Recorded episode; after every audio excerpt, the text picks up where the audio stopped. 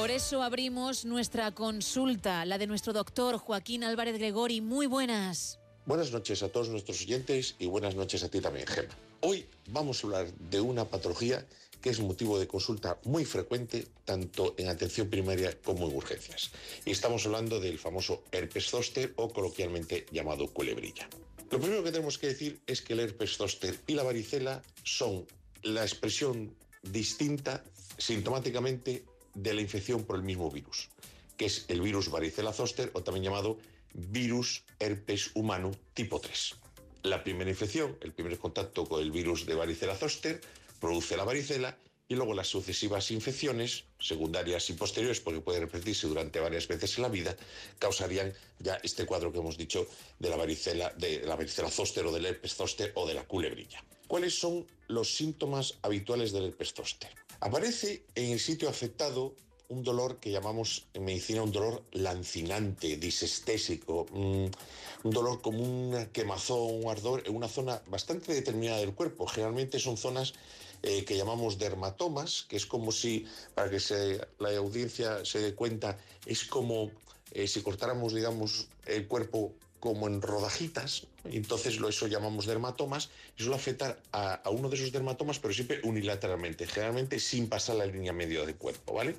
En esa zona aparece, como hemos dicho, ese tipo de dolor que acabamos de decir, quemazón, ardoroso, que inquieta mucho, lancinante, y generalmente Dos o tres días más tarde aparece una erupción cutánea formada por grupos de vesículas sobre una base rojiza, sobre una base eritematosa. En muchas ocasiones, además, pues eh, tenemos que tener mucho cuidado porque hay unas eh, localizaciones, por así decirlo, mm, más especiales o que de especial cuidado, que serían el que llamamos el herpes zoster geniculado, o también llamado síndrome de Ramsay-Hunt, en el que hay un compromiso del ganglio geniculado y puede producir además un dolor en el oído muy intenso, parálisis facial y a veces incluso crisis de vértigo. En este caso hay que tener especial cuidado, al igual en el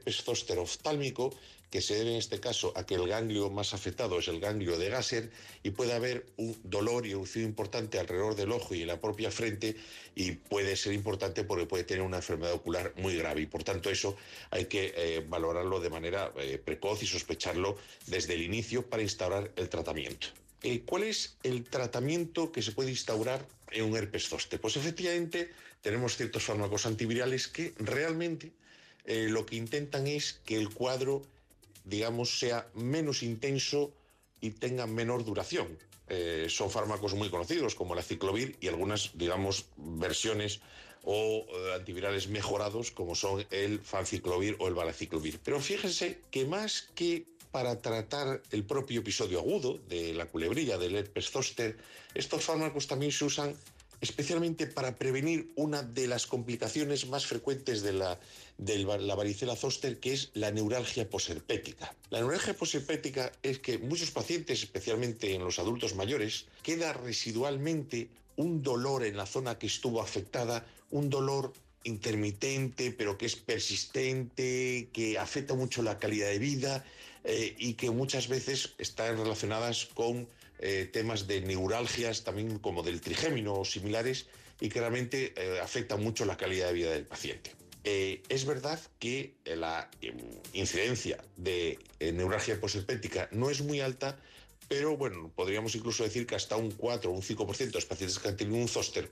podrían tener una neuralgia posherpética residual. En el episodio agudo, aparte, como hemos dicho, de instaurar estos tratamientos antivirales, también con efecto de evitar o minimizar el riesgo de tener una neuralgia posherpética, se suelen usar también analgésicos eh, pues, habituales que usamos para otros tipos de dolores, aunque muchas veces no son eh, igual de, eficaces, y también se pueden usar pues, compresas húmedas, eh, frío local y otro tipo de cosas que pueden ayudar a manejar este dolor. Pero cuando realmente esto no es suficiente, sobre todo cuando ya aparece ese tipo de, de neuralgia, de dolor que hemos dicho, podemos eh, manejarlo con otro tipo de fármacos que nos pueden ayudar a llevar mejor esta neuralgia posherpética de la que hemos hablado. Son fármacos como por ejemplo la gabapentina, la pregapalina, eh, algún tipo de antidepresivos o incluso la capsaicina tópica, la lidocaína tópica también que existe en parches o incluso a veces podemos recurrir